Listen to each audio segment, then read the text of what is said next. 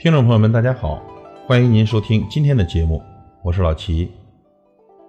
朋友之交，因缘而生，无欲无求，平淡纯真，交流如水，奔流不息；交流如茶，淡而清香。朋友之交淡如水，要的就是那份清爽与久长。朋友是一杯淡淡的清茶。没有酒的浓和烈，只是在你需要的时候，飘起那一抹淡绿，静静的把你陪伴，给你解渴。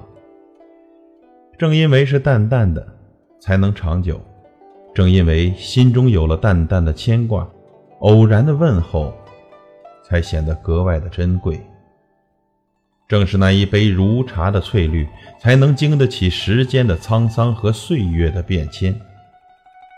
朋友就应该和茶一样，总是清淡爽口，但是也要掌握好温度，这样的茶才是一杯好茶。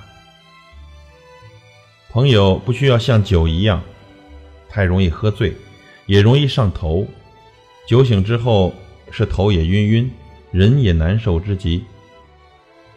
还是品一杯清茶，意境悠远，长长久久。